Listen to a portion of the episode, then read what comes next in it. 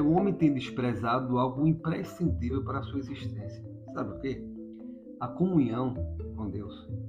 Quando nós temos comunhão com Deus, isso nos dá segurança na caminhada. E essa segurança que vem sobre nós, ela se reflete nos nossos relacionamentos. E as pessoas começam a perceber a existência plena de Deus e a sua ação através de nossas vidas. Um exemplo disso está no livro do profeta Neemias, quando ele foi convocado por Deus para reconstruir os muros de Jerusalém. Quando ele soube que a cidade estava destruída, no capítulo 1, verso 4, ele disse: Quando ouvi estas palavras, eu me sentei, chorei e lamentei por alguns dias. Fiquei jejuando e orando diante do Deus dos céus.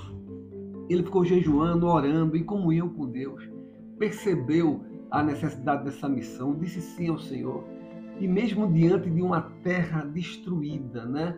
muros derribados, o fogo né, que havia consumido tudo, ele conseguiu inspirar as pessoas. No capítulo 2, no verso 17, diz, diz que Neemias se dirigiu às pessoas e falou: Vocês estão vendo a miséria em que nós estamos? Jerusalém em ruínas e seus portões destruídos pelo fogo. Venham, vamos reconstruir as muralhas de Jerusalém para nos livrar desta vergonha. E lhes declarei como a mão bondosa do meu Deus havia estado sobre mim. E também as palavras que o rei me havia falado. Então disseram: Vamos nos preparar e começar a reconstrução. Isto é, o povo foi motivado pela ação de Neemias.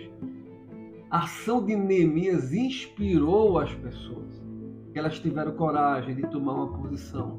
Porque olharam para Neemias, o homem de oração, o homem que tinha comunhão com Deus, e viram que a bondosa mão de Deus, como diz o texto, estava sobre ele. Logo, a nossa comunhão com Deus transforma a nossa vida, nos ajuda a enfrentar desafios e também irá inspirar as pessoas a fazer a vontade de Deus. Olha, Deus abençoe a sua vida.